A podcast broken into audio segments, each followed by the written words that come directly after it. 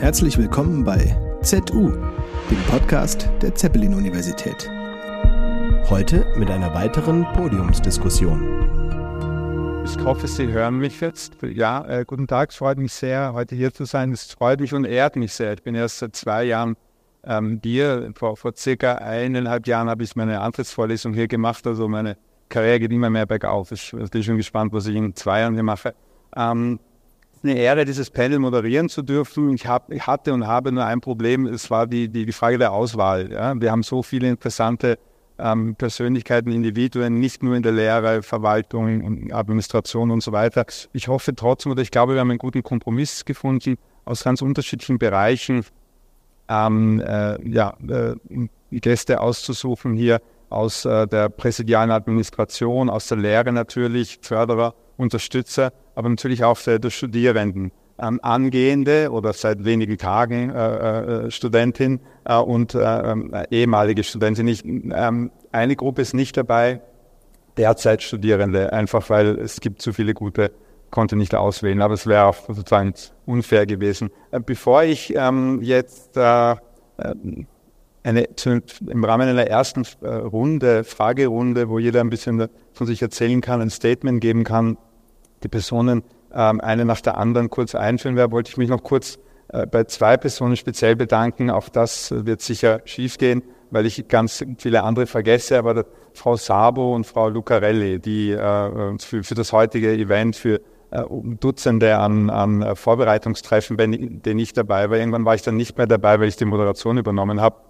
Bei denen möchte ich mich ganz herrlich bedanken und vielleicht kann man dazwischen doch mal applaudieren, wenn sie dann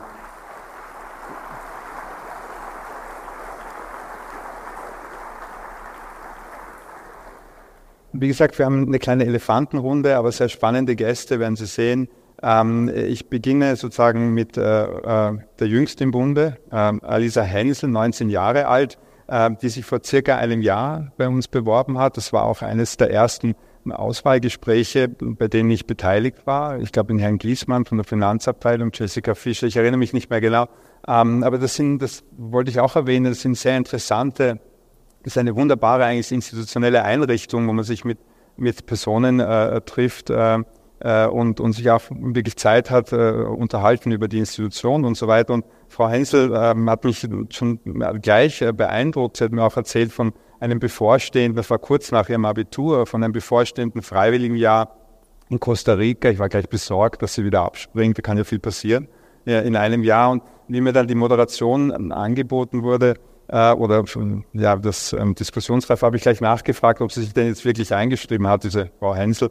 Äh, und ähm, dann habe ich sie gleich kontaktiert. Das hat nicht allzu viel Überredungskunst. Äh, also ich habe ihr gesagt, es gibt keinen Grund, nervös zu sein. Sie muss nur immer wieder sagen, schon nach einer Woche haben sich alle Hoffnungen erfüllt. Es ist ganz wunderbar hier. Ähm, also äh, das, das sollten Sie jetzt spontan, also nicht, dass es auffällt, wir haben das öfter geübt. Nein, also, also die wenig originelle Frage an Sie äh, ist wirklich, was hat Sie motiviert? Äh, was sind die, die Hoffnungen, ähm, die, Sie, die Sie an die Institution haben? Ja, erzählen Sie es ein bisschen. Weil, äh, also warum ich mit Ihnen anfange, ist, um das noch zu erklären, ähm, ist ja nicht nur, dass, dass Studierende, Studentinnen und Studenten für unsere Institution wichtig ist, sondern wirklich Ihre Generation ist äh, für unsere Zukunft entscheidend. Ja? Alle Hoffnungen sind auf Ihnen. Ja, ähm, wo soll ich anfangen? Ich habe die Uni ehrlich gesagt recht früh schon entdeckt in den Sommerferien meiner Schulzeit irgendwann einmal, wo ich einfach geguckt habe, okay, welche Themen interessieren mich, ähm, was würde ich gerne nach dem Abitur machen und irgendwie waren Kommunikation und Kultur für mich zwei ganz wichtige Aspekte und als ich dann die Zeppelin-Universität entdeckt habe und auf den Studiengang CCM, Communication, Cultural Management, dann war ich erstmal total begeistert, muss ich gestehen. Und ja, irgendwie hat die Uni einen ganz besonderen Flair an sich, hatte ich das Gefühl. Ich war damals noch gar nicht vor Ort gewesen, habe nur den Internetauftritt sozusagen kennengelernt und die Art, wie die Texte geschrieben waren, die Studiengänge beschrieben wurden und auch dann auf Social Media, auf Instagram, wo man so ein bisschen einen Einblick bekommen hat, was machen denn die Studierenden vor Ort oder die ProfessorInnen. Das war wirklich super aufregend und spannend und vor allem ansprechend und Jetzt hoffe ich hier natürlich in so ein offenes Umfeld einfach aufgenommen zu werden und eben meinen Interessen auch nachgehen zu können, mich mit Kultur und Kommunikation auch zu beschäftigen und aber auch ganz stark interdisziplinär mit verschiedenen Themen einfach auseinandersetzen zu können. Gerade so ein Austausch, ein Dialog, auf neue Themen eingehen, sich auch mit Dingen zu beschäftigen, wo man vorher vielleicht eher auf Abstand geblieben ist, weil man nicht so viel dazu weiß. Einfach diese Offenheit, dieses Umfeld aufeinander zugehen, das finde ich persönlich unglaublich interessant und wichtig und glaube und hoffe auf jeden Fall, dass ich hier einen guten Ort dazu gefunden habe. Ich bin doch noch neugierig äh, auf Ihr Jahr in, in, Costa Rica. Können Sie uns da noch ein bisschen was erzählen? Hat das, hat das Ihre, ähm, die Art und Weise, welche Hoffnungen Sie haben oder wie Sie die artikulieren oder nochmal geändert, also geändert sicher, aber können Sie das äh, beschreiben oder? Ja, ähm, ich habe letztes Jahr einen Weltwärtsfreiwilligendienst in Costa Rica gemacht. Genau, da war ich in einem Bildungsprojekt an der Pazifikküste in einer kleinen Gemeinde in Parita, genau, eine Stadt ähm, im Westen. Und da war ich am Ende in drei verschiedenen Projekten sogar aktiv. Ich habe drei Tage die Woche in einem Entwicklungszentrum verbracht. Das war so eine Art Kindertagesstätte mit dem Fokus auf den emotionalen und sozialen Fähigkeiten von den Kindern. Und zwei Tage die Woche habe ich die Grundschule ähm, besucht und die erste und zweite Klasse. Und da gab es einen Schüler mit Autismus und er hatte ein bisschen Konzentrationsschwierigkeiten und da konnte ich quasi ein bisschen zur Hilfe gehen und hatte unglaublich viel Spaß und eine sehr, sehr tolle Zeit. Und habe auch immer wieder gemerkt, gerade für die Kinder in der Schule, es macht extrem viel Spaß zu lernen und gerade bei so kleinen Kindern sind die Hoffnungen natürlich auch mal riesig und auch ganz, ganz groß. Und ich habe gemerkt, für mich war es irgendwie nie eine Frage, ob ich studieren kann oder nicht studieren kann. Und dann oft zu erleben, okay, irgendwie gar nicht allzu weit weg sind ganz andere Themen präsent und dann bedeutet so die Aufnahme von einem Studium vielleicht auch nochmal was ganz, ganz anderes. Das hat mich schon sehr, sehr berührt.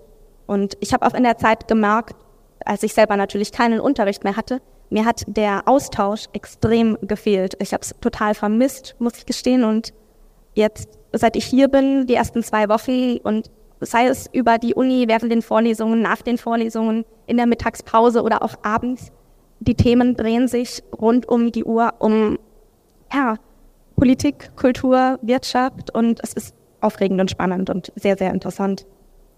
Wunderbar, danke schön. An dieser Stelle unterbrechen wir für einen kurzen Hinweis. Wie verändert Technik unser Leben? Ob Elektromobilität oder autonomes Fahren, künstliche Intelligenz oder Quantencomputer. Technologie verändert unseren Alltag in atemberaubendem Tempo. Darum geht es bei der Bodensee Youth Conference am 5. Oktober, die von ZF und der Zeppelin Universität veranstaltet wird.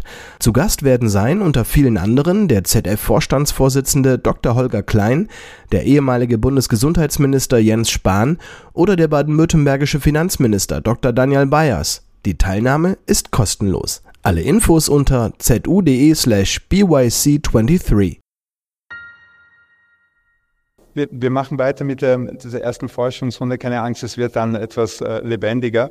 Aber äh, ich wollte jetzt allen noch mal äh, ein bisschen Zeit geben, sich auch vorzustellen. Neben ihr ist Rea Elden, die ähm, hier von 2012 bis 2016 studiert hat und die uns erzählen wird, das alles immer wunderbar, wir auch alles geübt. Äh, sie ist ein wirklich tolles Beispiel oder exemplarisches Beispiel, würde ich sagen, für eine Studentin der ZU, ähm, nicht nur wegen ihrer sagen, studentischen, äh, inner, äh, akademischen Leistungen, sondern weil sie sich in ganz vielen auch selbstinitiierten Projekten ähm, ausprobiert hat, die vor allem auch Begegnungen zwischen der Hochschule und der Stadt zum Ziel hatten. Sie leitete das Seekult-Festival, das als es noch wirklich in ihren in seinen Babyschuhen steckte. Sie gründete das Café Herz in der Charlottenstraße, das erste studentisch beschriebene, äh, äh, äh nicht beschriebene, betriebene Café in Friedrichshafen. Alles Dinge, die, äh, die die CDU auch ausmachen, die die CDU möglich macht, die die CDU aber auch in die Stadt hineinträgt. Ähm, es ist schön, auf das äh, der, ähm, Herr Mühlhahn das vorhin erwähnt hat, äh, die, die Bereicherung oder die Osmose eigentlich zwischen dem akademischen Bereich und, und der Stadt. Ähm, Im Anschluss an ihren BA studierte Rea dann äh, Geschlechterwissenschaft, erst in Berlin und dann in Cambridge. Seit 2017 lebt sie in, in Berlin und äh, führt dort die von ihr gegründete Agentur Invisible, eine ebenso einmalige wie erfolgreiche Unternehmensberatung mit äh, Fokus auf äh, Geschlechtergleichstellung. Ähm, Rea, kannst du uns auch ein bisschen äh, sozusagen erzählen von, von deinen vier Jahren hier, was damals deine Erwartungen waren, aber auch wie du, wie du deine Studienzeit im Rückblick siehst. Also sowohl im Rückblick, aber auch du bist ja sicher auch in, in, in Kontakt mit ähm, ehemaligen äh, Kolleginnen, Studierenden. Ja, wie ist, wie ist deine Sicht sozusagen? Wir versuchen ein bisschen mit, mit zwei Schritten äh, äh zurück sozusagen Anlauf zu nehmen in Richtung Zukunft. Ja, gerne. Also für mich war die Hochschule vor allem ein Ort des Ausprobierens und meiner Meinung nach muss sie das auch sein, um hoffnungsvoll zu bleiben, weil es gar nicht so viele Orte gibt, in denen man sich so ausprobieren kann, wie ich mich hier ausprobieren konnte. Und das hat viel damit zu tun gehabt, dass hier Strukturen geschaffen wurden, wie zum Beispiel ein vierjähriges Programm, in dem ich die Chance hatte, mich zu orientieren, weil ich finde es super beeindruckend, was du sagst, aber als ich hier hinkam, wusste ich ehrlich gesagt noch gar nicht so genau, was ich machen möchte. Ich hatte zwar auch Interessen und so eine vage Ahnung, aber ich wusste gar nicht, was sich hinter diesen Worten, hinter diesen Programmnamen wirklich verbirgt. Und es hat ein bisschen gedauert, das rauszufinden für mich. Und egal ob in Forschung oder in Lehre oder auch in der persönlichen Weiterentwicklung, würde ich immer sagen, muss die Hochschule sicherstellen, und das hat sie für mich ganz gut hinbekommen, Räume zu schaffen, in denen ich versuchen kann, besser herauszufinden, was ich eigentlich für einen Beitrag leisten möchte und wo auch meine Fähigkeiten liegen. Und das gehört natürlich, dazu gehört natürlich auch, dass ich mich verirren darf. Also wir haben ja heute viel über den Anspruch der Pionierhaftigkeit aufgehört. Ich glaube, dass dieser Anspruch für mich hier gut funktioniert hat, eben weil ich auch eine Studierendenschaft vorgefunden habe, die es ermöglicht hat, Dinge einfach mal auszuprobieren. Aber das funktioniert nur, wenn der Mut an sich, die Dinge auszuprobieren, auch Anerkennung findet. Und nicht nur, wenn es klappt. Weil manchmal klappt es halt auch nicht. Ich hatte bei manchen Projekten Glück, die haben geklappt, andere Projekte haben vielleicht nicht so gut geklappt. Und als wir damals die Idee hatten, zum Beispiel das Herz zu gründen, haben die wenigsten gesagt, ah ja, total die tolle Idee, gründe ein Café in der Innenstadt. Die meisten haben gesagt, so, es gibt einen Grund, dass das noch niemand gemacht hat. Ähm, bist du sicher, dass du das machen willst? Das Humboldt-Jahr, das Forschungsjahr dafür zu nutzen, ein Jahr hinterm Tresen zu stehen? So.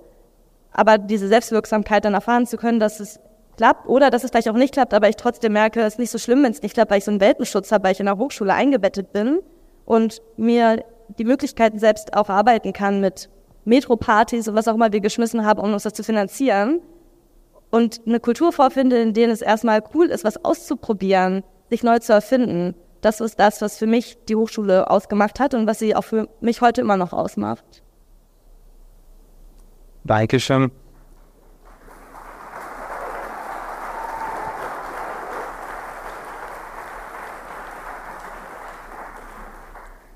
Ich hätte schon viele Fragen äh, an Sie beide, aber wir, wir, machen weiter in der Runde. Herr Gerstmann, ähm, äh, was soll ich sagen, ich hatte mindestens drei schlaflose Nächte, mich zu fragen, wie, wie, mit welchen Superlativen ich Ihnen äh, vorstellen kann. Ähm, äh, in der Bedeutung und Verbundenheit mit der CDU, äh, ZU ähm, weiß immer noch nicht genau, wo anfangen. Die Schwäbische Zeitung hat geschrieben, er ist äh, zumindest in seiner Jugend Friedensaktivist, Realist und Sozialist. Ja, habe ich gelesen, ja. Ähm, der tritt als Sänger, Gitarrist auf mit seiner Zeppelin-Band, äh, die sich aus dem Personal der Firma Zeppelin zusammensetzt, äh, kleine Firma in der Gegend, lokal.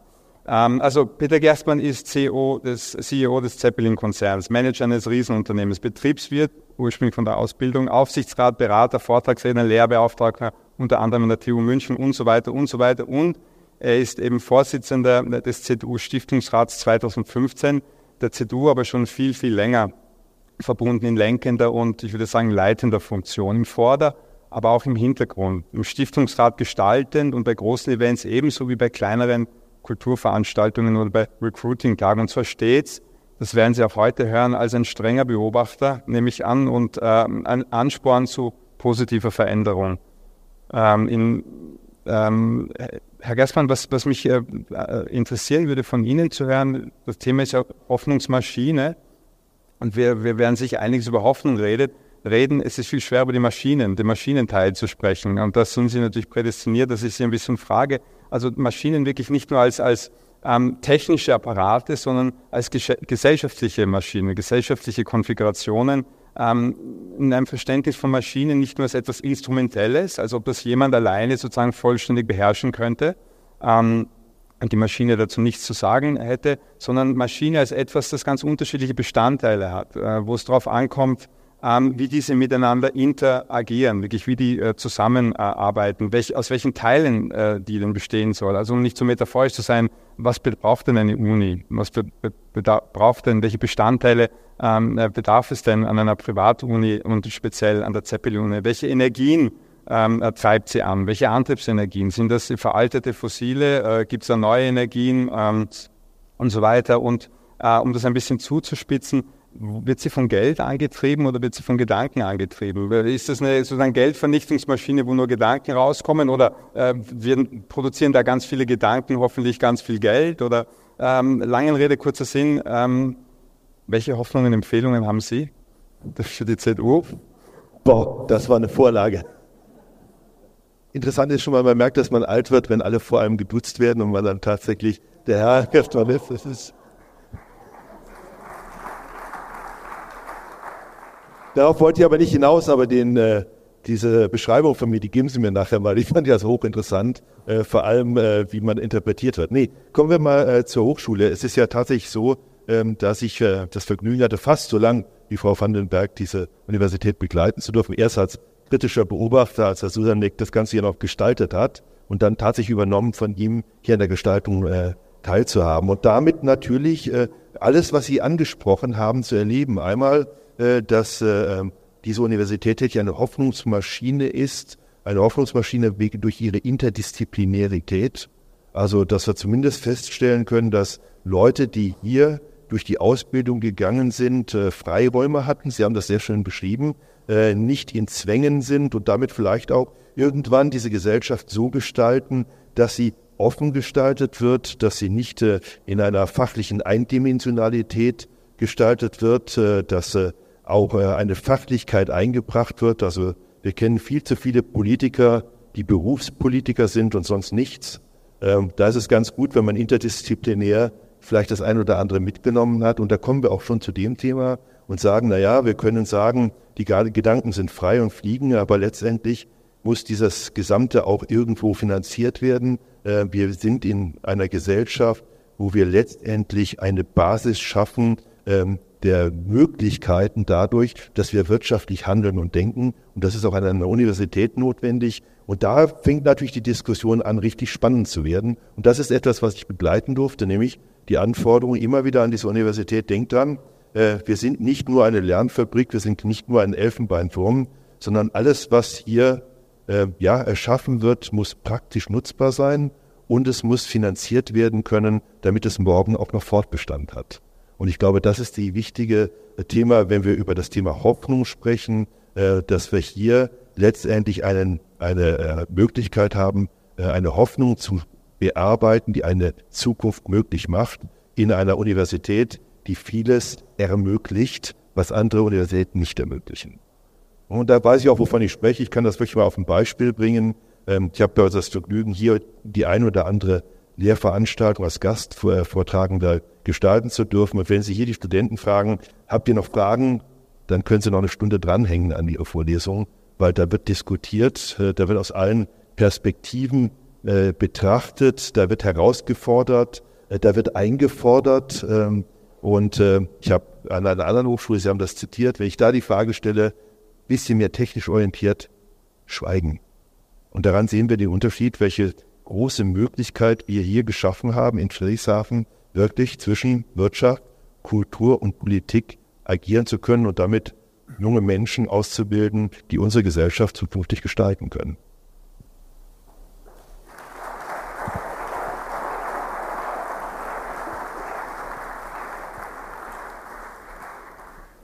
Ich habe jetzt von Superlativen vorhin gesprochen und von positiver Anspannung. Das sind Stichworte, die bringen mich zu äh, Karl Vandenberg. Ich muss mich beherrschen, keine zehnminütige Hymne anzustimmen auf, auf äh, Sie. Nur ein paar Highlights ist Planungs, wurde schon angesprochen mehrfach heute, äh, Planungs- und Gründungsmitglied, auch Gründungsdekanin des Fachbereichs für Kultur- und Kommunikationswissenschaften, Inhaberin des Lehrstuhls für Kunsttheorie und inszenatorische Praxis an der ZU.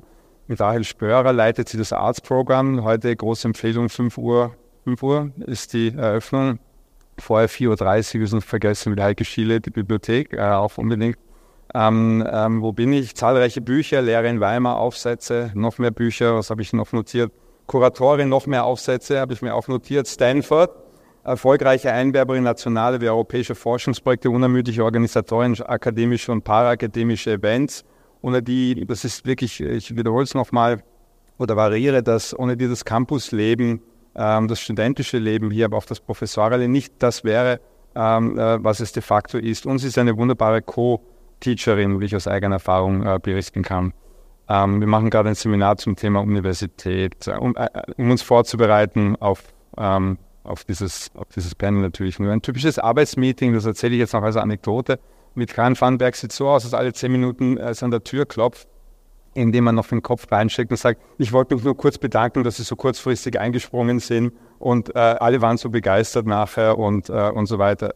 Ich habe nur einen Verdacht äh, an Wettbewerbsverzerrung. Es gibt zwei Karen Vandenbergs. Eine arbeitet immer zu Hause und die andere ist schon um 8 Uhr früh hier. Ich, uns weiß ich nicht, wie sie das alles äh, hinkriegt. Äh, ähm, so meine doch kleine kurze Hülne. Meine Frage an dich, Karin, ist, ähm, bevor wir danach in die Diskussion eintreten, dass du noch mal ein bisschen vielleicht was von dem Spirit oder von der Atmosphäre auch äh, von, von vor, äh, vor 20 Jahren, vor, vor 10 Jahren äh, äh, berichtest, äh, zurückblickend und, und dann auch, wenn, wenn möglich, kühn oder spekulativ vorausblickend. Ich erinnere nur an ein so ein Event, du hast vor, vor circa 15 Jahren eine Ausstellungsreihe Politics of Research auch co-kuratiert in einer CDU-Dependance am Berliner Flughafen Tempelhof. Ja?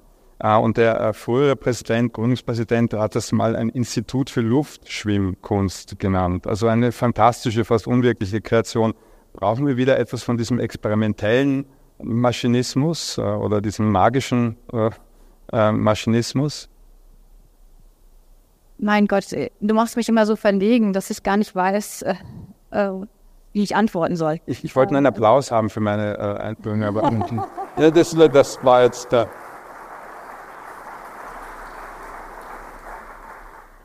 Ja, ich glaube, Herr Müllern hat das vorhin schon ähm, ganz gut gesagt. Man muss sich immer neu erfinden.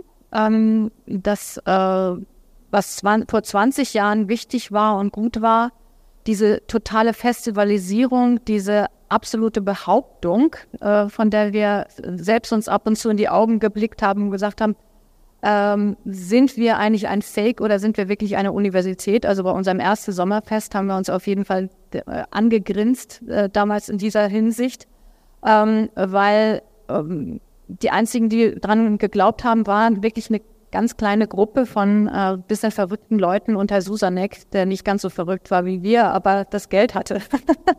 Und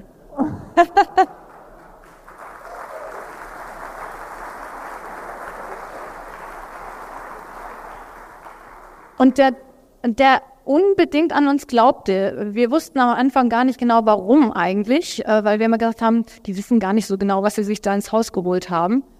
Und äh, ich habe heute gerade ähm, äh, vor der Veranstaltung von einem alten Freund eine SMS bekommen, der auch lange im Gemeinderat saß und der gesagt hat, bitte bringen die Veranstaltung, ich kann heute nicht kommen, bitte bringen die Veranstaltung ein bisschen was von dem wilden Geist und, und dem ähm, ja etwas verrückten, durchgeknallten Geist der damals ähm, eigentlich diese Universität ins Leben gebracht hat. Ähm, also es, äh, das, das klingt jetzt vielleicht ein bisschen so, als wenn das gar nicht so ganz ernst genommen äh, werden konnte, aber diese, dieser Glaube an etwas, was ähm, von dem man nicht weiß, ob, ob es mal Wirklichkeit wird, ähm, der hat die Universität äh, am Anfang absolut geprägt. Ähm, ich würde sagen, dass dieser Glaube an was Neues nicht unbedingt typisch war für Universitäten damals. Ähm, das war kurz nach dem Bologna-Beschluss, ähm, in dem äh, in einer Zeit, in der die Un Universitätslandschaft sich gerade total neu organisiert hat, Bachelor-Master eingeführt wurden und damit eigentlich auch die Ängste ganz, ganz stark waren, dass Universitäten zu reinen Lernfabriken, zu reinen Ausbildungsinstitutionen werden und so weiter. Und in dieser Zeit ähm, war für uns klar, wir müssen eine Alternative entwickeln, die A, eine Universität nicht so versteht, dass sie für etwas ausbildet, was in dem Moment, wo die Menschen ausgebildet sind, schon eigentlich überkommen ist, veraltet ist, sondern eine Universität, die neben allem kritischen Denken und neben dem Ausrichten auf Analyse auch auf Prognose setzt und darauf setzt, was Zukunft zukünftig sein könnte. Oder um mit Popper zu sprechen, ich habe mir das hier einen kleinen Spickzettel gemacht, Probleme aufwehrt, die lange noch äh, ungelöst sein werden. Ja? Ähm, und wir haben uns damals einerseits als Problem Provider, also nicht als äh, eine Universität, die die Probleme, die vielleicht Herr Gerstmann ähm, hatte oder hat, äh, direkt lösen kann, sondern erstmal die Probleme aufwirft, die er vielleicht noch haben wird. Und ähm, wir haben auch äh, uns dazu entschieden, und ich glaube, das ist etwas, was heute noch mehr denn je Gültigkeit hat, dass eine Universität auch eine Mutmacherei sein muss. Dass sie eine junge Generation ermutigt, Dinge zu tun, von denen man nicht weiß, ob sie gelingen. Und äh, eine junge Generation dazu befähigt, indem man Strukturen schafft, die erstmal dieses Ausprobieren ermöglicht, wie Frau Elden das ganz schön beschrieben hat. Und ich glaube, dieses Moment von Mutmacherei ist heute angesichts der wirklichen gigantischen Krisen, vor denen unsere Gesellschaft und auch der gigantischen Umstrukturierung, Sie wissen das äh, besser als wir, weil Ihr Betrieb vielleicht noch stärker davon betroffen ist, was alles äh, transformiert werden muss in der Industriegesellschaft, aber auch in der Politik äh, und so weiter. Ich merke, ich rede viel zu lange. Ähm, aber auf jeden Fall vor dem, vor dem Hintergrund, vor diesem Hintergrund wirklich mutig in die Zukunft zu blicken, vor dem Hintergrund äh, des Klimanotstands mutig in die Zukunft zu blicken und als Generation der Zukunft nicht das Gefühl zu haben, die letzte Generation zu sein. Das war uns ähm, damals schon wichtig und ist heute wichtiger denn je, würde ich sagen. Und was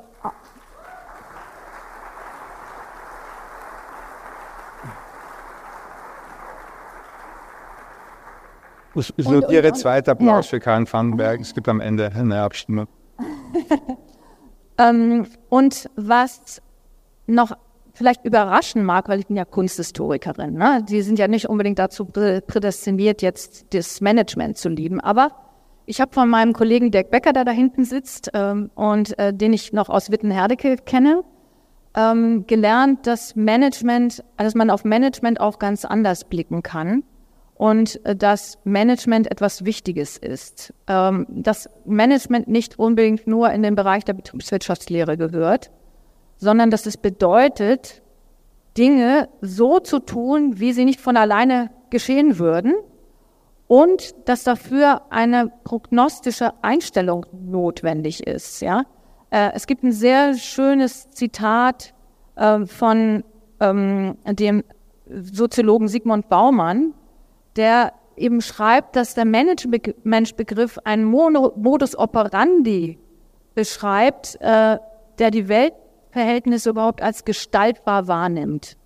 Und die Weltverhältnisse wirklich als gestaltbar wahrzunehmen, das ist auch etwas, was mir unheimlich wichtig ist und wo ich auch die Künste sehe als einen ganz wichtigen Motor dafür, das so zu verstehen. Also ähm, Projektemacherinnen sind diejenigen, die hier dann rauskommen sollen und eine Universität von Absolventinnen, die dabei bei diesen Projektemacherinnen nicht nur einfach in ihren eigenen Erfolg verliebt sind, sondern sich fragen, was kann ich mit meinen Projekten für die Gesellschaft tun und nicht umgekehrt, was kann die Gesellschaft für mich tun. Ähm, das waren ganz, ganz wichtige Impulse. Und äh, vielleicht als letzten Punkt noch die Geselligkeit. Ja, also, dass wir von Anfang an ein Sommerfest gemacht haben, wo damals noch Mütter irgendwelche Feuertänze gemacht haben mit ihren Töchtern und so weiter, die von der Waldorfschule kamen, ähm, damit wir äh, so, so kleinere künstlerische Events mit dabei hatten. Das war also alles sehr, sehr selbst gebastelt. Ähm, und ähm, diese Gemeinschaft, dieses sich gegenseitig ermutigen, ist etwas sehr, sehr Wichtiges. Und heute kommt auch einer der Alumni, der, ich darf äh, vielleicht gerade seine Geschichte kurz erzählen, weil ich die sehr wichtig finde für, de, für diese Form von Geselligkeit, die wir an der Universität pflegen. Ähm, der hat mir damals erzählt, und ich lasse den Namen mal anonym, er kann sich dann später selber outen oder auch nicht. Er hat gesagt, er kommt ähm, aus Kiel, seine Mutter ist alleinerziehende ähm, äh, Krankenschwester und ähm, er hat trotzdem auf so einem Gymnasium studiert, wo lauter reiche Schnösel waren. Und ähm, er ist an die ZU gekommen, weil er gesagt hat, er möchte eines lernen. Wie, wie kann man so unverschämt selbstbewusst werden? Und äh, er wusste, das kann er nur, wenn er mit Leuten zusammen studiert, die genau sozusagen diese, dieses unverschämte Selbstbewusstsein auch mitbringen. Und äh, dieses Querlernen der Studierenden untereinander, und das kann man auch sehr schön an der Kleidung, Kleidungsstil, wie sich der verändert und angleicht, äh, ganz schön beobachten, diese Habitustransformation, äh, dieses Querlernen voneinander, nicht nur von den Professoren, äh, wir sind da gar nicht so wichtig. Ähm, das ist ganz, ganz wichtig und dafür auch Räume zu schaffen für diese Initiativen, für dieses Arbeiten miteinander und ähm, den Studierenden auch Zeit zu geben von Seiten der Professoren, um genau sozusagen dieses, diese Fähigkeit zu entwickeln und so in die Welt zu gehen. Dankeschön.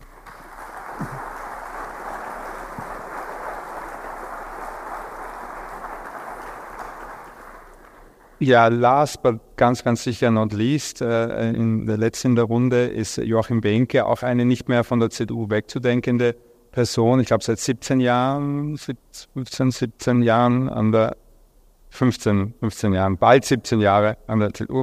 Äh, wie kaum ein anderer ist, ist äh, zentral für die gegenwärtige Neuorientierung der CDU Richtung Zukunft äh, verantwortlich. Wir haben jetzt viel über äh, auch von, von Karin Vandenberg gehört über ähm, ja, ähm, ähm, Träume, über, über das sozusagen Entlangwandern an, an Unmöglichkeiten. Aber er ist quasi im, Maschinenraum äh, der, der, der ZU äh, ähm, äh, im Präsidium auch tätig. Er kann uns sicher Auskunft geben, auch über die über Ideen, über die Ausrichtung für die, für die nächsten 15 oder 20 Jahre, unter anderem in seiner äh, umsichtigen Tätigkeit im, im Präsidium, in seiner Funktion als Vizepräsident Lehre.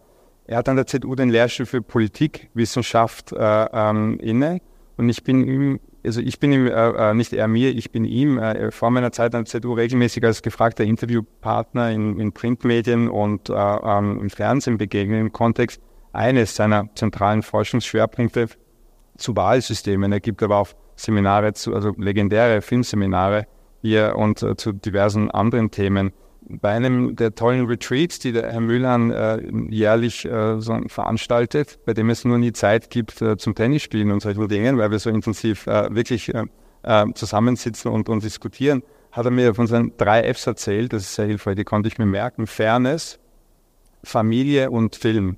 und die Frage nach ähm, Fairness und fairen Wahlsystemen, Wahlverhalten hat er äh, dazu hat er wirklich richtungsweisende Publikationen vorgelegt, nicht nur sozusagen in der, in der Fachwelt, also nicht nur innerhalb seiner Disziplin richtungsweisend, sondern die auch dazu geführt haben, dass er unter anderem, ich zähle jetzt nur zwei Beispiele auf, 2022 von dem Bundestagspräsidenten, Präsidentin in die Kommission zur Reform des Wahlrechts und zur Modernisierung der, der Parlamentsarbeit des, Bundestag, des Bundestags berufen wurde und, und das denke ich ist ein wunderschönes Beispiel äh, für, für ja, ähm, Denken, Forschen zwischen Wirtschaft, Kultur und Politik.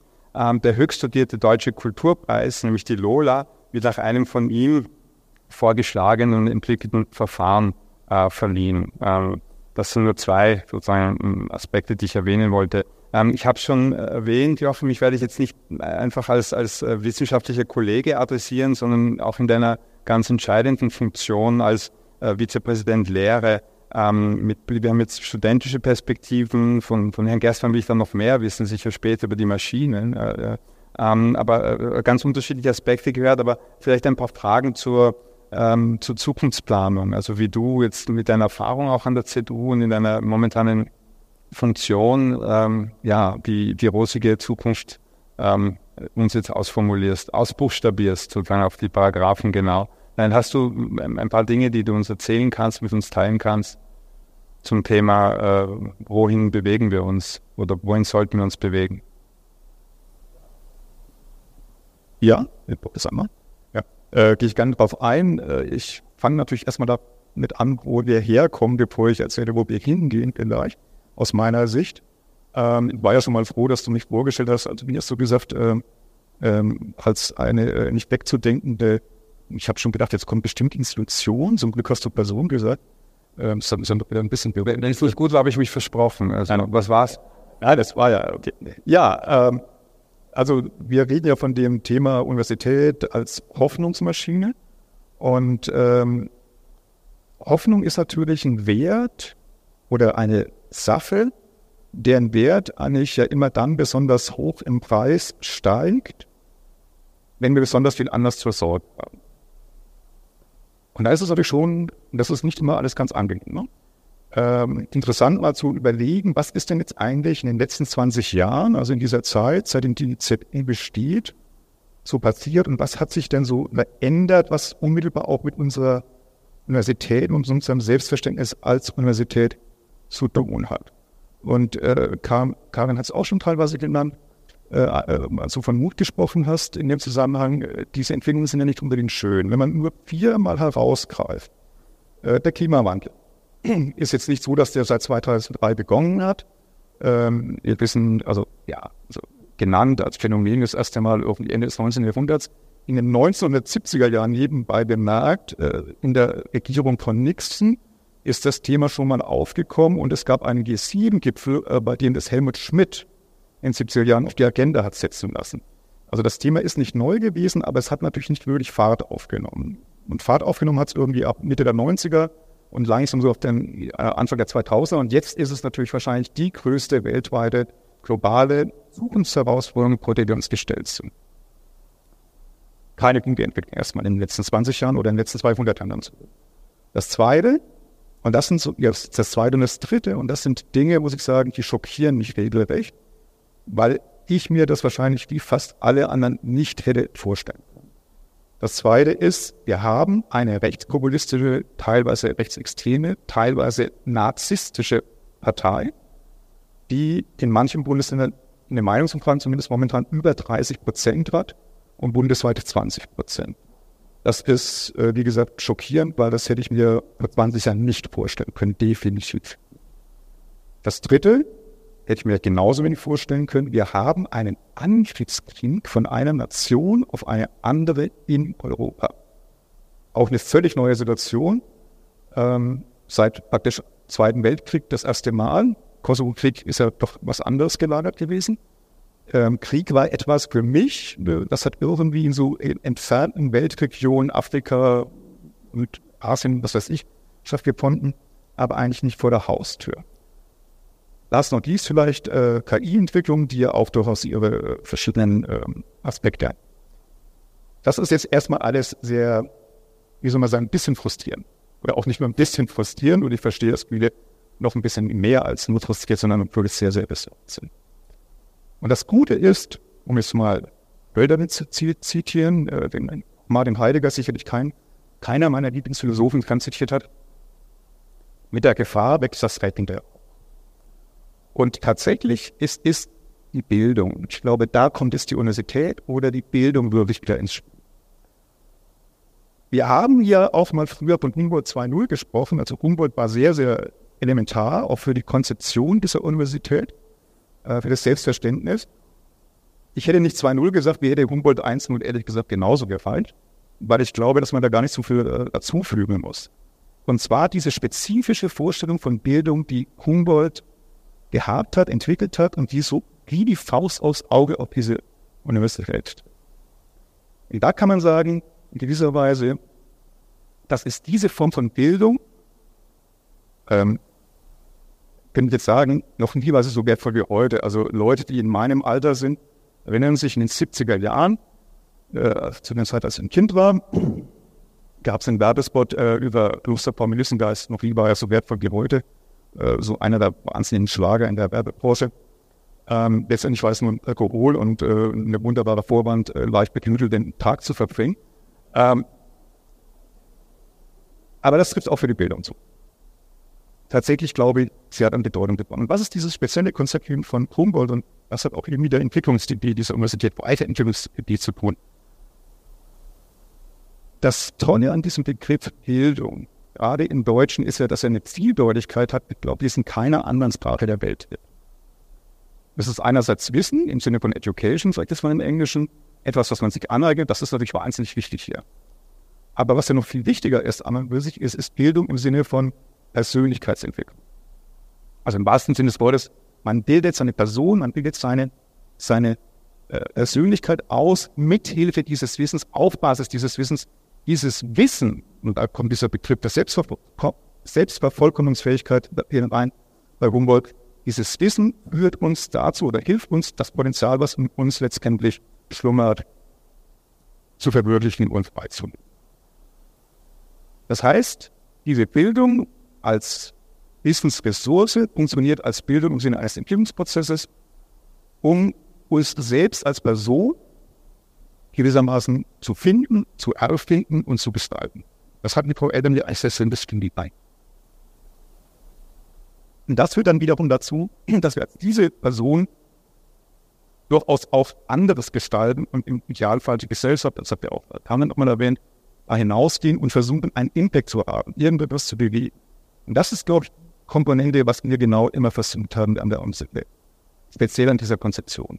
Die Bildung nicht nur als reine Wissensvermittlung von Theorien, Wissensbeständen, was man auswendig lernen kann oder auch noch ein bisschen vertiefen kann, sondern dass es wirklich darum geht, und da spielt das Miteinander, das Gesellige, äh, diese ganzen Initiativen, das sich ausprobieren, äh, so eine große Rolle, die eben vor allem eine spezifische Möglichkeit bietet, das im Zusammenhang mit einer Persönlichkeitsentwicklung zu sehen, die dann aktiv versucht, in das gesellschaftliche Geschehen einzubauen. Also das, glaube ich, war das, was uns die Universität immer ausgemacht hat und was sie immer noch ausmacht und was auch in Zukunft eine Rolle spielen wird. Und da, Herr Gassmann hat es ja schon auch angesprochen, Herr Ninder das angesprochen in seiner Rede, äh, da glaube ich, geht unsere Entwicklungstat natürlich in die Richtung, dass wir versuchen, noch internationaler zu werden, dass wir einfach da weiter gesteckt sind, dass wir genau versuchen, auf die Probleme dieser Zeit die ja in den letzten 20 Jahren nochmal besonders drängend geworden sind, vielleicht auch nochmal eine besonders überzeugende Art und Weise einzugehen.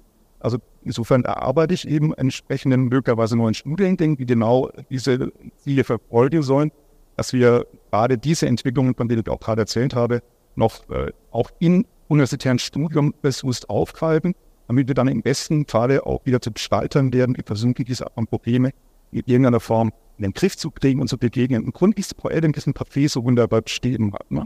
Ich weiß das auch, kann mich noch sehr gut daran erinnern. Also genau, wie Sie sagen, wo viele sagen, gibt es keine Nachfrage, weil sonst wird es ja schon jemand anders gemacht haben. Ja, ne? Und äh, wenn es jeder denkt, dann gab es vielleicht immer eine Nachfrage, die nie realisiert worden ist. Und insofern ist es natürlich immer genau einfach der Versuch, wieder was auszuprobieren und als Gestalter tätig zu werden. Und das, glaube ich, ist weiterhin unsere Aufgabe. Und wie gesagt, ähm, was du jetzt als Vizepräsident wäre, äh, eben sagen kann, ist, wir versuchen, glaube ich, genau das Ideal des Gestaltens der eigenen Person und der Welt äh, weiterhin zu verwirklichen und wir versuchen, es auf neue Gebiete hineinzutragen, speziell was auch mit diesem Problem zu tun haben, die in den letzten 20 Jahren nochmal ganz besonders äh, virulent geworden sind. Vielen Dank, äh, Joachim.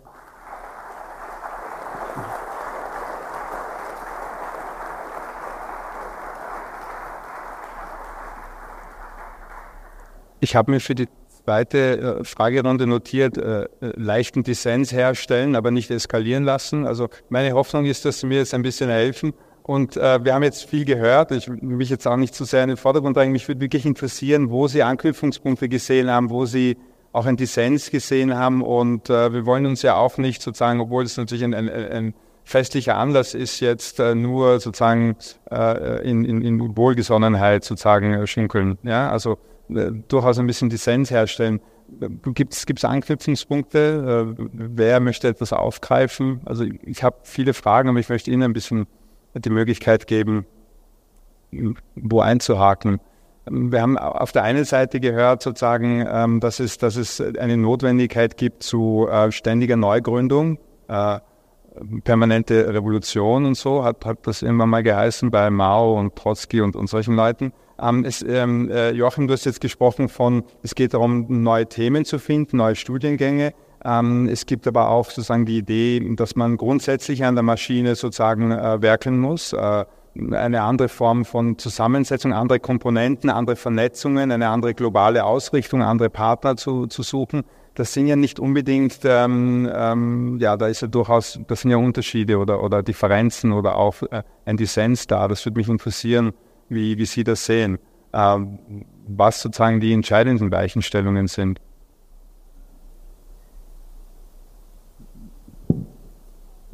Es muss nicht wieder in der Reihenfolge sein, aber wunderbar, dass Sie die Initiative ergreifen. Vom Thema No und Hoffnungsmaschine gesprochen haben, wollte ich noch was dazufügen. Und zwar haben viele Maschinen ja auch eine Gebrauchsanweisung. Und vielleicht ist gerade das auch bei Universitäten was ganz Interessantes, dass es eben nicht einfach die 100% perfekte Gebrauchsanweisung gibt, die einfach so bleibt, die man für immer anwenden kann, sondern dass sich die vielleicht auch über die Jahre hinweg weiterentwickelt, mit jeder neuen Erfahrung, die man macht, mit jeder Herausforderung, mit jeder kleinen und großen Niederlage, aber eben mit jedem Wert, den man irgendwie dazu gewinnt, auf so die Gebrauchsanweisung sich ein Stückchen verändert und man so eben auch gerade bei so einer so schnell sich verändernden Welt auch anders auf die Probleme eingehen kann, weil man eben immer Neues sucht und immer vorangeht mit dem Pioniergeist, der hier eben an der ZU auch sehr groß geschrieben wird. Also.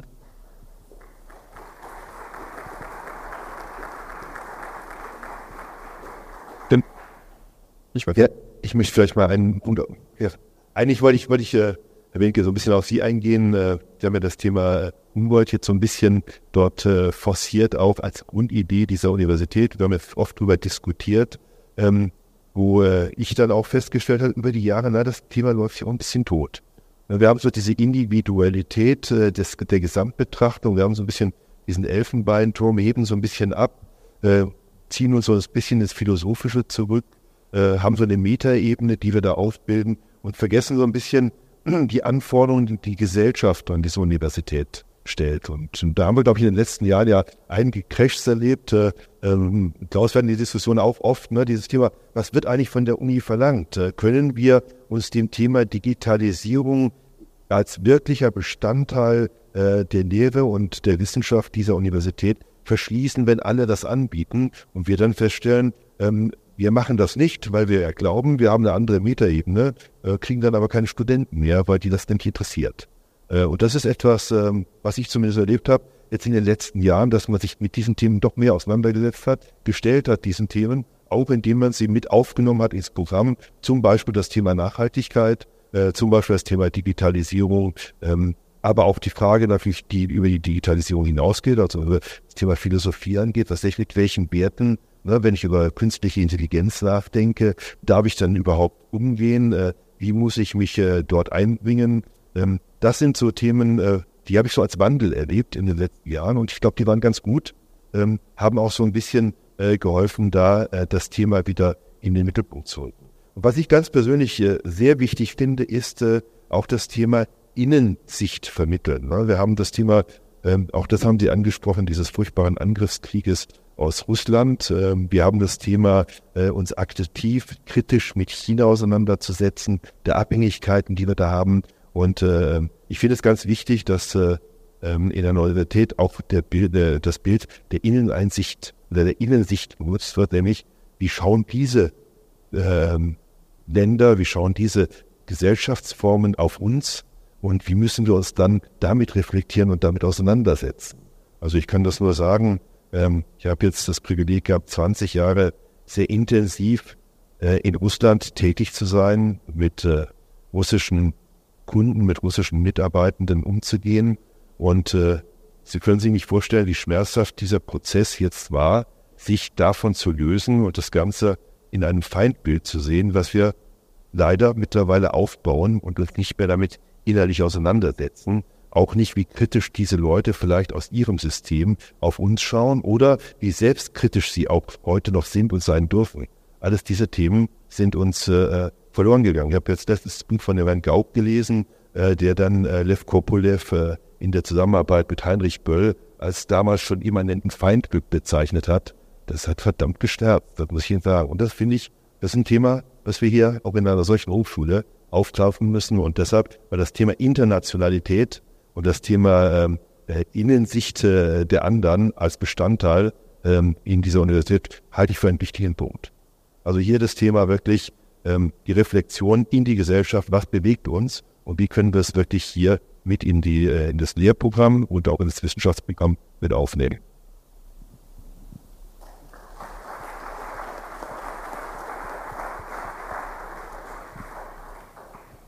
Ja, äh, vielleicht unmittelbar darauf, ich weiß es gar nicht, du hast ja gesagt, du wolltest im leichten Dissens, ohne zu eskalieren. Ich war jetzt auch nicht sicher, ob das ein Dissens war, ob ich da jetzt äh, möglicherweise missverstanden worden bin oder an, also es ging ja bei Humboldt gerade nicht um ähm, den Elfenbeinturm und um sozusagen die rein philosophische Perspektive. Und ich glaube, also gerade Humboldt oder auch John Stuart Mill, äh, das wäre ja ein grundlegendes Missverständnis äh, von denen.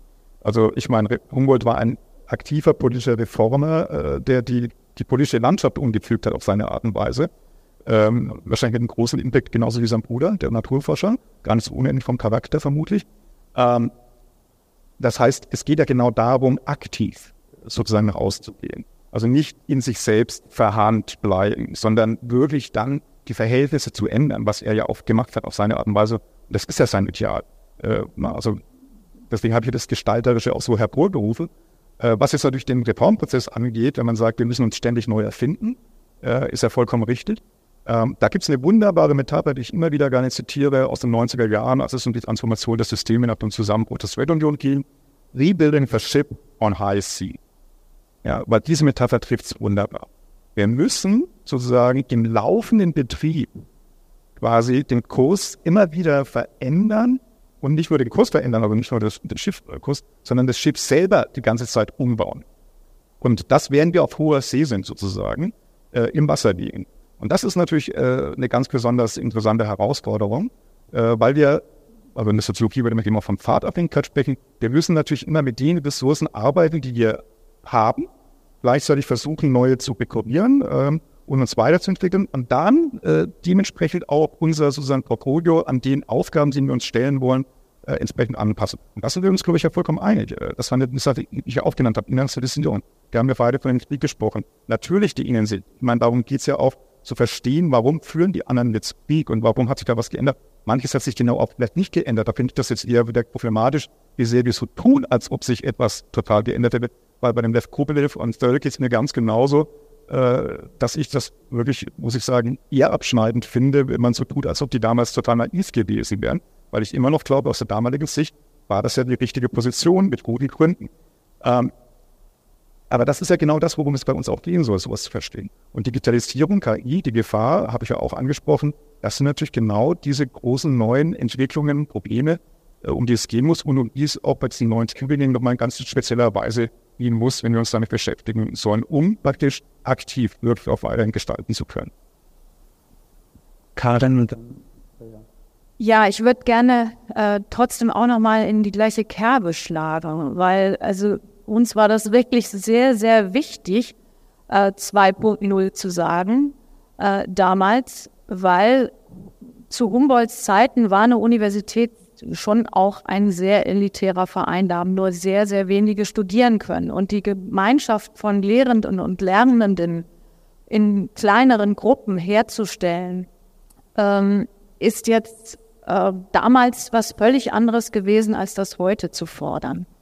Das ist das eine. Und ich glaube auch die Persönlichkeitsbildung, also das, was wir hier als Persönlichkeitsbildung betreiben, ist, muss eine andere sein. Und die muss eben genau vor dem Hintergrund, was Sie gesagt haben, dieses Souveränitätsphantasmas, ähm, ein, also dieses Souveränitätsphantasma abzulegen, dass wir diejenigen sind, die diese Welt gestalten. Nein, wir ähm, müssen viel, viel stärker lernen, auf uns hier in Deutschland als ähm, eine Nation äh, oder auch in Europa ähm, in einer Weise zu blicken, die sich davon verabschieden muss, dass wir diejenigen sind, die die Regeln dieser Welt vorgeben. Und äh, das ist ein, äh, also sich von diesem Souveränitätsphantasma zu verabschieden und trotzdem mutig zu sein, trotzdem äh, Dinge zu tun, äh, aus dem Paradox äh, heraus, dass man nicht genau weiß, welche Wirksamkeit sie haben werden. Aber trotzdem daran äh, zu glauben und plaus sie plausibilisieren zu können, das ist, glaube ich, was ganz Wichtiges. Und vor dem Hintergrund glaube ich wirklich, Persönlichkeitsentwicklung ist heute was ganz, ganz anderes als äh, dieses ähm, doch sehr subjektzentriert, diese sehr subjektzentrierte Vorstellung von einem souverän Handelnden. Und ähm, deswegen glaube ich auch, dass die, die Form von Gemeinschaften, die man heute äh, bildet, äh, sich anders anfühlen und anders organisieren müssen. Und äh, vor dem Hintergrund glaube ich eben einfach, dass äh, man vielleicht Humboldt 3.0 heute sagen müssen. Zumal wir es davon verabschieden müssen, äh, wahrscheinlich die Intelligenz des Spezies auf diesem Planeten zu sein. Ja, mit äh, KI kann es durchaus sein, dass wir das bald nicht mehr sein werden. Und wie gehen wir damit um? Wie gehen wir damit um als Universität? Welche Aufgaben haben wir dann noch? Ja, äh, in Zeiten von ChatGPT. Äh, was heißt dann Lernen? Oh, und was heißt dann eine Gemeinschaft bilden äh, einer Universität, die noch wirklich Projektemacher, Leute, die was verändern wollen, hervorbringen? Das finde ich, äh, sind die Fragen der Zukunft. Und da stellt sich das mit dem Humboldt schon ein bisschen anders dar. Ich würde gerne daran anknüpfen, weil ich glaube, für mich, wenn ich die Frage mal aufgreifen kann, was bedeutet dann Lernen? heißt Lernen auch mal ein Perspektivwechsel. Und das ist das, was mir damals auch hier teilweise zu kurz gekommen ist, weshalb zum Beispiel das Café Herz für mich so wichtig war, einen Ort der Begegnung zu schaffen, um eben auch außerhalb dieser tollen Uni-Bubble rauszukommen und zu merken, okay, ich habe damals zum Beispiel mit einer Person gewohnt, die beim Finanzamt tätig war und gemerkt, es gibt so viele Vorbehalte von Leuten, die Swiss haben wohnen, gegenüber der Hochschule und auch andersrum, da auch viel gekellnert und in dieser Zeit gemerkt, das ist irgendwie total absurd, dass es diese Koexistenz in diesem Ort gibt und es gibt ja auch immer mehr, das ist ja auch toll so, Bemühungen von verschiedenen Seiten, Begegnungen zu schaffen. Aber ich glaube, als Antwort auf diese große Frage, große Probleme, die auch Herr Benke aufgeworfen hat, auch gerade mit Radikalisierungstendenzen in der Gesellschaft, muss es mehr Fokus auch auf diesen Perspektivwechsel geben. Und ich glaube, wir können nur lernen, wenn wir auch sicherstellen, dass nicht alle so sind wie wir selbst. Und klar, Internationalisierung, Multidisziplinarität, das sind auch Antworten darauf. Aber meine Hoffnung wäre schon, dass es auch darüber hinausgeht, dass Diversität als Wert noch mehr verankert wird. Und dass natürlich die Frage, wessen Verantwortung ist das und wie können wir das versuchen voranzutreiben? Und ich würde sagen, das ist auch ein Appell an die Studierendenschaft, Andersartigkeit zuzulassen, eine psychologische Sicherheit allen, die hier sind, zu ermöglichen und auch wirklich eine gewisse Bescheidenheit mitzubringen. Dieser Begriff der Elite-Universität, der impliziert ja irgendwie auch so eine gewisse, ja, vielleicht sogar eine Arroganz in mancherlei Hinsicht, die ich sagen würde, total gefährlich ist, ja. Also sich auch einzugestehen, meine Perspektive ist meine Perspektive und das ist eine Perspektive. Wenn ich von anderen lerne und lernen kann und offen bin, muss ich mir auch erstmal eingestehen, dass vielleicht die Welt von jemand anderem ganz anders aussieht. Und ich glaube, dass das total wichtig ist, gemeinsam zu kultivieren, so eine Offenheit, eine wirklich auf inklusive Arbeitskultur, Lernkultur, bei der nicht nur Fehler gemacht werden dürfen, sich ausprobiert werden darf, das haben wir auch schon viel gesagt, sondern eben auch anerkannt wird, dass nicht alle, die hier hinkommen, es gleich leicht haben. Ja? Und ich glaube, das ist leichter gesagt als getan. Aber dafür braucht es Strukturen, die das abbilden, die sicherstellen, dass es hier eine psychologische Sicherheit gibt. Aber es braucht eben auch ein Umfeld, in dem ich ich sein darf. Das, ja, das fände ich wohl wichtig, dass man da auch mehr drüber spricht, glaube ich, vor allem mit Blick nach vorne. So.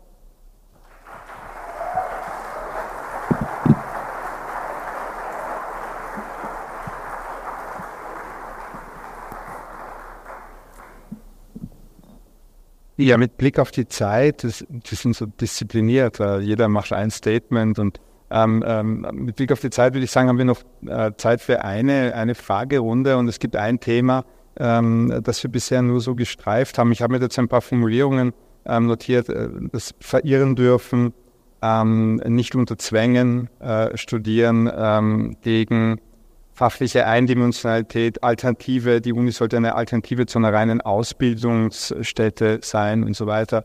Ähm, wir haben über ökonomische Fragen auch aus der Sicht sozusagen von Studierenden gesprochen. Ähm, mit Humboldt äh, wird ja assoziiert, sozusagen, wenn zwei Dinge assoziiert, assoziiert äh, Lehre und Forschung. Und ich hätte noch eine Frage ähm, zur Forschung. Ähm, das ist ein Ideal einer freien Forschung. Der große deutsche äh, Soziologe Max Weber hat vor ziemlich genau 100 Jahren ähm, über diese freie Forschung nachgedacht und sie definiert als frei von politischen, aber auch frei von ökonomischen Zwängen. Ähm, der große äh, zeitgenössische deutsche Soziologe, der hat schon angesprochen wurde, ich sehe ihn nicht, meine Augen sind zu schlecht, äh, Dirk Becker, ähm, hat vor kurzem äh, ein, ein Buch mit dem Vielleicht sollte ich kurz, ich, ich lasse mich jetzt nochmal hinreißen, ich bin nicht Soziologe, deswegen muss ich jetzt was sagen über die großartigen Soziologen, die wir haben. Maren Lehmann, äh, Richard Münch, in jedem Buch zitiere ich ihn zehnmal, äh, Franz Schultheiß, lauter also international bekannte, Eva Illus, die vergesse ich immer, weil ich jede Woche eine Eifersuchtsattacke habe, weil sie dann im Fernsehen ist und in großen Printmedien interviewt wird und so weiter. Ich spreche jetzt nur von einer Disziplin, die nicht mal meine ist, in anderen Bereichen, Fachbereich ist das auch so, weil wir das gar nicht so groß an die Glocke hängen, was für unglaubliche Wissenschaftler wir haben.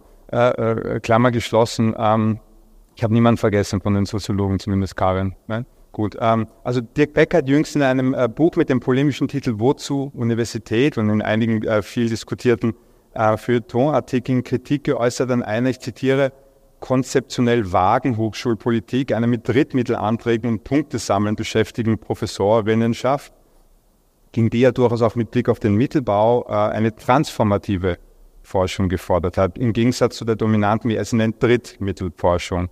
Dirk Becker, nicht ich. Äh, seine Hoffnungsmaschine werden also Universitäten mit, so nennt er das Fakultäten, Departments, halt Bootcamps, problemorientierter Forschung. Also durchaus Dinge, die wir heute schon angesprochen haben. Äh, problemorientierte Forschung, die tatsächlich auf der Höhe gesellschaftlicher Komplexität wäre. Von daher wäre meine Frage ein bisschen an die Runde, ähm, welche Rolle hat denn eigentlich so etwas äh, äh, in der alltäglichen Berufsausbildungsmaschinerie schwer bilanzierbares wie, wie Forschung? Ja, wir haben jetzt äh, kein du hast ChatGPT angesprochen. Ich fürchte mich ja mehr vor, vor Bildfake-Medien. Äh, ich weiß nicht, warum es diesen, diesen große Furor gibt um, um, um dieses Schreibprogramm. Das irgendwas in unserer Kultur ist sozusagen so Schreib, sprachfixiert. Viel gefährlicher sind doch äh, manipulierte Bilder, möglicherweise. Ähm, aber meine Frage ist sozusagen, was, wie sieht es aus mit der Forschung? Ist die tendenziell ein Verlustgeschäft, ein Ballast, der, der in äh, wirtschaftlich stürmerischen Zeiten sozusagen schnell mal von Bord geworfen wird, weil er nicht direkt ertragreich ist? Oder ähm, ja, wie sieht es aus mit diesem ähm, äh, mit der Rolle von Forschung an Universitäten, Privatuniversitäten und speziell ähm, an, der, an der ZU? Also im Sinne eines Versprechens auf die Zukunft mit radikalen neuen Ideen, die, die müssen ja möglicherweise auch aus einer wie von Max Weber äh, äh, gedacht, wirklich freien Forschung kommen? Das wäre die Frage äh, an die Runde. In der Hoffnung auf zivilisierten Designs natürlich wie immer. Ja, ja ähm, kann ich natürlich gerade als VP-Lehre was dazu sagen. Äh, ich glaube, was äh, ein ganz besonderer Selling Point, dieser Unique Selling Point, äh, Begriff, den ich sonst immer in dieser sehr, sehr äh, äh, eindeutigen Konnotation nicht unbedingt immer äh, so schätze, aber was wir natürlich wirklich als einzige, glaube ich, in dieser Form und in diesem Ausmaß haben, das ist äh, das Konzept studentischen Forschens. Das heißt, äh, Forschung gehört natürlich zu einer Universität, äh, eben genau, ne, dieses, diese Einheit von Lehre und Forschung von Humboldt ähm, verknüpft sich bei uns eben nicht nur sozusagen in so einer Kathederlehre und dann, die da auch die, die Forschung machen, sondern eben äh, es ist auch ein gemeinsames Forschen mit den Studierenden, eine Ermöglichungskultur gegenüber den Studierenden, eine Ermutigung, die dann von sich aus anfangen sollen, weil natürlich äh, das äh, sozusagen, wenn ich jetzt auch von, von Bildung gesprochen habe, natürlich im Prinzip äh, das genau diese Forschung auch ausmacht, weil das bedeutet ja, ich will was lernen im Sinne was dazu lernen, was ich nicht einfach aufnehme, sondern was ich mir selber auch erarbeite. Und das ist ja sozusagen durchaus auf der Grundidee der Forschung. Ich würde mich natürlich schon noch mal kurz lernen, auf gegen das äh, Phantasma, Souveränitätsphantasma, ähm, also da glaube ich, äh, weiß ich jetzt nicht, äh, das würde ich jetzt immer als realistisches Denken bezeichnen, was du Souveränitätsphantasma genannt hast. Äh, Souveränität natürlich als Gedanke halte ich jetzt für keineswegs überholt. Äh, ich habe ja von den rechtspopulistischen Bewegungen gesprochen. Äh, das ist doch genau das Problem, dass da Souveränität teilweise verloren gegangen ist. Also insofern, das ist mit Sicherheit kein überholter Gedanke, ganz im Gegenteil, das notwendig, worum es mir doch ging ist. Und deswegen fand ich ja die Frau Eldem äh, so schönes Beispiel, dass man äh, gesagt hat, dadurch, dass ich selber quasi hier mein Potenzial ausschöpfe, darum ging es, diese Möglichkeit zu haben, meine Persönlichkeit zu entwickeln, in dem Sinne Souveränität entwickle, weil ich sozusagen erst merke, was ich kann. Und das bestätigt sich immer, jedes Jahr, weil es sind Graduierungsfeiern. Wenn die Studierenden dann immer so mit einem letzten Satz verabschieden sollen, dann kommt ganz häufig genau sowas in der Form vor, ja, diese Universität hat mir geholfen, sozusagen neue Sachen an mir zu entdecken, neue Züge an mir zu entdecken, überhaupt festzustellen, was ich vielleicht interessant finde, was ich tun könnte, was ich entwickeln könnte. Und dann noch ein ganz wichtiger Punkt, ist auch schon noch kurz darauf eingehen, was Frau Edden angesprochen hat, weil es natürlich mir jetzt von der Project Philosophie Richtung ja wieder ganz besonders wichtig ist und mit der Fairness. Äh, Privatuniversität und weil das Elite-Universität ja auch schon gefallen ist, steht natürlich sehr, sehr schnell in Verdacht, äh, eine ganz besondere Art von Elite-Universität zu sein und für einen sehr exklusiven Kreis. Das ist, glaube ich, das sind wir nicht, das wollten wir auch nicht und das ist natürlich auch eine Entwicklung, die wir jetzt befördern wollen. Aus meiner Sicht, ähm, also ich komme dann natürlich immer von Rawls her, einem großen Potsdamer Philosophen, ähm, dürfte sozusagen der finanzielle Hintergrund eigentlich keine Rolle spielen. Das heißt zum Beispiel auch, was ich jetzt als Vizepräsident lehre, für Nexus das zum Beispiel vorgenommen habe, was ein großes Projekt ist, äh, in der Hinsicht nochmal über eine Reformierung auch des Stipendienwesens und äh, solche Dinge nachzudenken. Weil, äh, also meine Frau war auch im Verfassungsgerichtshof hier in Baden-Württemberg, da ging es um Privatschulen, äh, die in einem ganz anderen Ausmaß finanziert werden als zum Beispiel Universitäten, was ja eh schon ein Skandal ist, muss man ehrlich sagen. Ähm, und da ging es dann um die Frage, ob die dann von 93 Prozent auf 97 Prozent hochgestuft werden. Ja.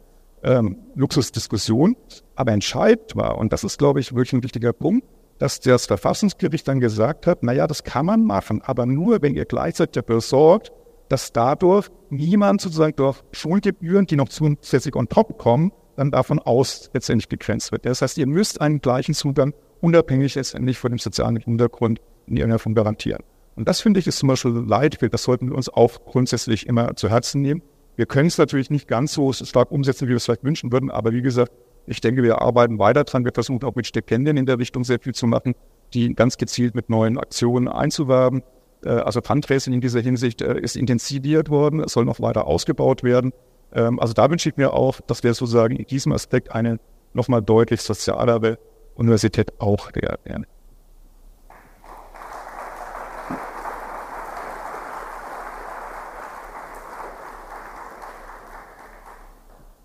die Gefahr, in der wir im Moment gerade stecken, würde ich sagen, in der deutschen Hochschullandschaft besteht darin, dass eine ganz starke Selbstbezüglichkeit in der Forschungslandschaft sich entwickelt hat, durch Evaluationssysteme, durch äh, referierte ähm, Anträge und so weiter. Eine Beschäftigung mit sich selbst und mit der Eigenlogik. Und äh, das ähm, drückt sich auch darin aus, dass es eine immer weiter auseinanderklaffende Entwicklung gibt, ähm, die auch interessant ist in den privaten Hochschulen, in der privaten Hochschullandschaft, weil die private Hochschullandschaft sich im Wesentlichen auf die Lehre fokussiert nicht auf die Forschung. Ähm, also wir haben ähm, Hochschulen, die reine Lehranstalten sind, Fachhochschulen, die reine Lehranstalten sind, und wir haben die Forschungsuniversitäten und gehen im Moment da einen Weg, ähm, eben an den Elite-Universitäten auch gerade die Forschung vor allen Dingen dann zu fördern und dort noch weiter zu unterstützen. Und die Gefahr, die wir dabei laufen, ist genau ähm, das zu verhindern, was äh, Joachim gerade gesagt hat, nämlich dass äh, der Zusammenhang von Forschung und, Le von Forschung und Lehre immer weiter unterbrochen wird. Weil wir als Professoren immer stärker damit beschäftigt sind, andere zu evaluieren, weil irgendjemand muss das ja alles evaluieren ähm, und ähm, nicht mehr damit beschäftigt sind, uns mit den Problemen unserer Umwelt äh, zu beschäftigen und davon uns äh, weitgehend immer stärker abkoppeln. Und ähm, deswegen sage ich auch immer gerne, die, äh, wir sagen ja, Innova äh, eine wir sind eine Universität zwischen Wirtschaft, Kultur und Politik. Das wird ganz viel so verstanden, dass es interdisziplinär gemeint ist. Aber das ist nicht nur interdisziplinär gemeint. Es ist auch so gemeint, dass diese Universität ein Akteur ist, ein zivilgesellschaftlicher Akteur ist zwischen Wirtschaft, Kultur und Politik. Also dass die Wissenschaft sich wirklich als mit der Forschung, mit der Erkenntnisproduktion, sich als ein gesellschaftlicher Akteur versteht. Und das heißt, äh, wirklich auch mit äh, der Wirtschaft, mit den Unternehmen, mit den Leuten vor Ort, mit der Politik ins Gespräch zu gehen und mit ihnen gemeinsam Projekte zu entwickeln. Und so eine Forschung, die kann man besonders leicht als studentische Forschung machen, ähm, weil dort einfach sozusagen diese, dieser Geist auch oder eine, eine gewisse ähm, äh, also so eine, so eine, so eine ein, eine tiefere ähm, Eintrittslogik äh, einfach herrscht und die Studierenden sich sehr viel leichter tun, einfach mit den Unternehmen vor Ort ins Gespräch zu gehen und äh, Projekte zu machen, äh, kleinere Forschungsprojekte zu machen und von dort aus einfach zu äh, die, die größeren Fragen stellen zu können.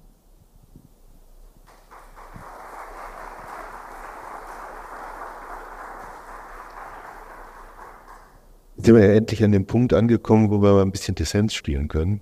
Denn äh, ich glaube, ähm, hier sind wir bei einem ganz, ganz wichtigen Thema, ähm, wenn wir über eine Privatuniversität sprechen. Eine Privatuniversität muss sich genau überlegen, wie viel Forschung können wir uns leisten. Und hier sind wir bei dem Thema, ne, wenn wir über Drittmittelforschung sprechen. Wir müssen ganz klar sehen, eine private Universität bekommt eben nicht den großen Geldhahn, Herr Binke, Sie haben das schon gesagt. Sie muss dafür sorgen, dass sie wirtschaftlich arbeitet und damit kann, muss sie sich genau überlegen, wie viel Forschung kann ich mir leisten, für die kein Mensch bezahlt. Und hier sind wir bei einem ganz, ganz großen Knackpunkt. Wir wissen, dass wir äh, vorge vor, äh, vorgegeben bekommen, dass wir einen Anteil von, von Forschung sicherstellen wollen. 50 Prozent. Das heißt, 50 Prozent ähm, der Professorenleistung geht in Forschung hinein, die mitunter nicht entlohnt wird, die mitunter nicht bezahlt wird. Ähm, also, äh, eine Privatuniversität muss, wenn sie überleben will, dafür sorgen, dass ein großer Teil der Forschung das Interesse einer breiten Öffentlichkeit, von Unternehmen, von Institutionen erreicht, die dafür bereit sind zu bezahlen. Andererseits gibt es immer wieder die Diskussion, wie stellen wir die Finanzierung einer Privatuniversität sicher? Das müssen wir einfach sehen. Also die Forschung in einer Privatuniversität hat meines Erachtens Grenzen. Die Frage, ähm, wie viel Forschung muss möglich sein, auch im Sinne von äh, über die Grenzen hinausdenken und äh, vielleicht Themen zu bearbeiten, die nicht direkt äh, äh, in Geld umgesetzt werden können, ist nur begrenzt.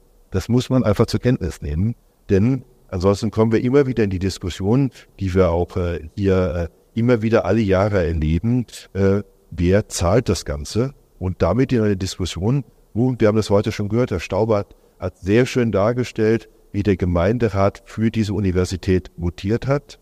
Aber der ein oder andere Bürger, der interessiert daran teilgenommen hat, weiß auch, wie intensiv diese Diskussion war, im Sinne von, wir erwarten von dieser Universität bestimmte, einen bestimmten Output.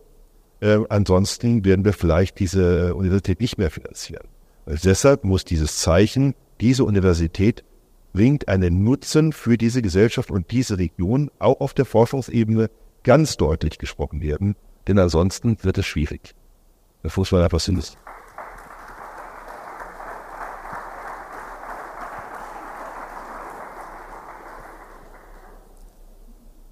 Joachim, du hast äh, die, das ja, Mikrofon gezückt, nochmal aus der Lehre. Wir nähern uns jetzt langsam dem, äh, also, äh, dem Moment des Schlussworts. Wir ja. könnten jetzt natürlich äh, noch ausführlicher darüber sprechen, was eine Privatuniversität ist. Ich würde sagen, das ist jetzt erstmal die Form sozusagen, äh, ne, also wie es organisiert ist.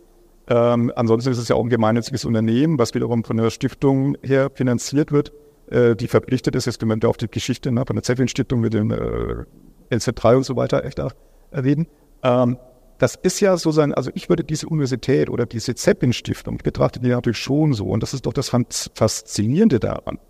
Ähm, äh, also das ist äh, eine Stiftung, die sozusagen verpflichtet ist, ähm, das zurückzugeben, was sie ursprünglich vom Volk bekommen hat, damals dieser Volksstiftung 1908, ne?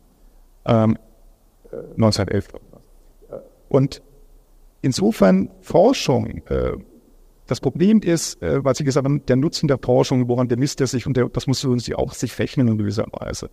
Es sind ja zwei Dinge. Das eine ist erstmal, natürlich gibt es teilweise Forschung, die einen unmittelbaren Nutzen hat, weil sie sofort anwendbar ist, eventuell sogar irgendwie in irgendeiner Form hilft, Produktivität, Gewinne zu erwirtschaften. Das zweite ist natürlich die Forschung, die das auch macht, das, wo es aber nicht sichtbar ist, weil es, weil es eher indirekt über Grundlagenforschung geht. Aber das dritte ist, und da würde ich Ihnen jetzt würde ich unmittelbar direkt äh, widersprechen. Super, endlich. Ja, ja, klar weil sie gesagt haben, sozusagen, das ist ja, das machen wir umsonst, weil der andere Teil ist die Lehre und für die Forschung werden wir quasi, äh, gibt es kein Geld, was wir dafür holen und einkommen. Naja, wir haben es ja schon gesagt, ich glaube, wenn wir eine gute Lehre machen wollen, und dafür kommen ja auch die Studierenden, um eine gute Lehre zu bekommen, dann ist es schlechter, das ist gar nicht vorstellbar, eine gute Lehre zu erhalten bei jemandem, der nicht gleichzeitig hochkarätige Forschung macht. Und ich würde jetzt mal ganz knallhart sagen, wenn wir also wir würden schlichtweg keine zahlenden Studierenden bekommen, auf die wir ja auch als Privatuniversität jetzt weiterhin angewiesen sind, obwohl es ja nur ein Drittel letztendlich der Gesamtfinanzierung ungefähr grob überschlagen ausmacht. Aber wir würden, wir sind ja trotzdem auf diese angewiesen und das ist ja auch, glaube ich, etwas, wozu wir stehen. Ähm, wie gesagt, mit einem Modell von sozialer Abfederung aus meiner Sicht äh, kombiniert natürlich. Aber wir würden doch diese Studierenden, die es ja auch zu Recht in gewisser Weise, ich meine, ökonomisch gesehen, als Investition teilweise in ihr Humankapital oder soziales Kapital oder was auch immer betrachten, wir würden die ja dann auch nicht mehr überzeugen können, warum sollten sie hierher kommen, wenn es wirklich nur darum geht, simples Wissen vermittelt zu bekommen. Und äh, das eine, also nicht nur, dass der Lehrende ja besser wird, wenn er gleichzeitig in der Forschung aktiv ist. Also ich, ja, klar, Wahlsysteme, ich mache jetzt ein Seminar über Wahlsysteme und wenn ich ihm erzähle, wie ich das umsetze und wie ich da berate und wie schlecht die Parteien beratungsfähig sind und so weiter, das ist schon, glaube ich, etwas, was dann nochmal einen besonderen Mehrwert für die Studierenden hat, wenn sie es haben.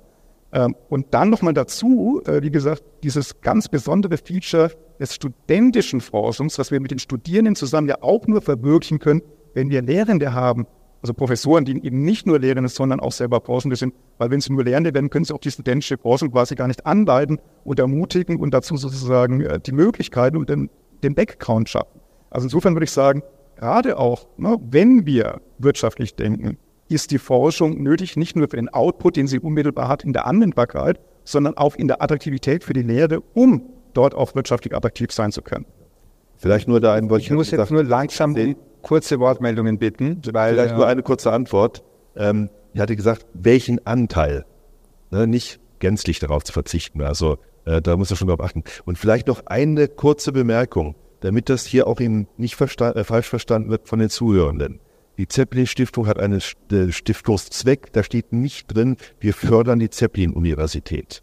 Das wird immer wieder neu festgelegt vom Gemeinderat und vom Stiftungsrat.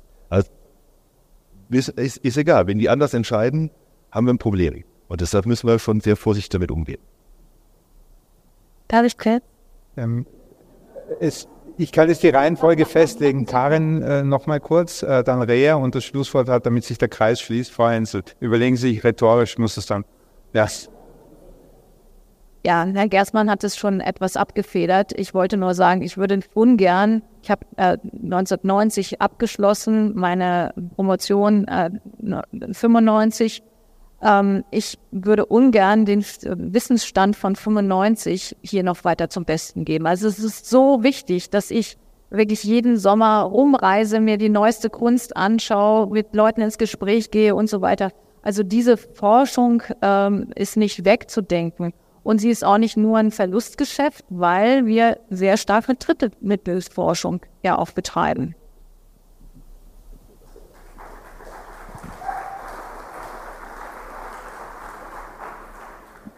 Vielleicht so aus studentischer Perspektive, ein Punkt, der mir ein bisschen kurz gekommen ist jetzt gerade in der Diskussion, ist, wenn wir immer sagen, dass wir hier einen Ort des Ausprobierens schaffen wollen, dann würde ich schon behaupten, dass es auch extrem wichtig ist, als Studierende zu sehen, dass eben auch die dozierenden Personen, die ProfessorInnen sich ausprobieren können. Also das eine ist natürlich, dass ich den Anspruch habe, eine gute Lehre zu bekommen, aber das andere ist auch das Vorleben von diesem Ausprobieren, von diesem Mut. Ich fand den Begriff des Managements, den Sie reingebracht haben, total spannend. Also wenn wir uns so die Frage stellen, wie kann man denn Mut managen, dann würde ich schon sagen, ist eine Antwort auch darauf durchs Vorleben.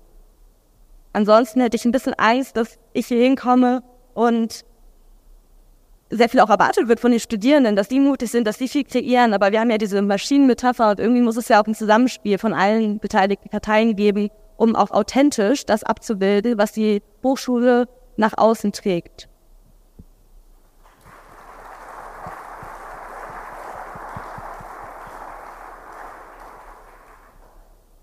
Ja, und gerade wenn es auch darum geht, inwieweit spielt jetzt die Forschung von ProfessorInnen oder die Forschung von Studierenden eine Rolle, kriegen wir als Studierenden, denke ich, ja auch vorgelebt, wie bereits gesagt wurde, wie Forschung funktioniert. Und wir können durch unsere studentische Forschung direkt einen Einblick bekommen, uns ausprobieren und uns so mit Themen beschäftigen, von denen wir sonst vielleicht nur in den Vorlesungen und Seminaren irgendwie lesen und hören, aber haben so die Möglichkeit, einen persönlichen Step in die ganze Forschung zu machen und das auszuprobieren. Und gerade für eine akademische Laufbahn beispielsweise spielt das ja auch eine elementäre Rolle.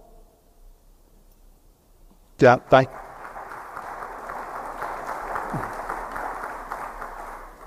bitte festzuhalten, es ist zwei Minuten vor halb. Das sind sehr pünktlich. Ähm, ich fand es äh, wirklich sehr interessant. Ich denke, es ist uns auch gelungen, ein paar nicht unheiße Eisen zumindest anzusprechen, ähm, äh, um, um die es uns alle geht, wo wir eine, auf unterschiedliche äh, Ansichten haben und das ähm, zwischen Wirtschaft, Kultur, Politik ähm, dass das auch eine Konfliktzone ist und sein soll. Es geht um eine, eine auf zivilgesellschaftliche ähm, Aushandlung, die immer wieder neu stattzufinden hat. Und äh, insofern bin ich ganz froh äh, über diese über Diskussion. Ich, ich danke Ihnen allen sehr, äh, speziell Ihnen, Frau, Frau Henschel, aber nein, allen, Ihnen allen und ähm, ja, äh, auch Ihnen fürs lange Zuhören. Äh, jetzt geht es weiter in der Bibliothek, ja, äh, und dann äh, die Ausstellung um 5 Uhr, nicht? Das sind die nächsten Programmpunkte. Oder das machen ja eh Sie. Nein, äh, Entschuldigung, es geht weiter mit einer Performance draußen. Okay. Äh, da wird eine Hoffnungsmaschine hergestellt. Und ich möchte auch noch auf eine zweite Sache hinweisen, weil der Ukraine-Krieg mehrfach angesprochen wurde. Es gibt einen kleinen Stand in einem Tunnel. Ähm, da heißt Dear Future. Es ist ein Projekt von ukrainischen Künstlerinnen, die sie alle bitten, dass sie einen Brief an die Chicken schreiben. Und alles weitere gibt es an dem Stand.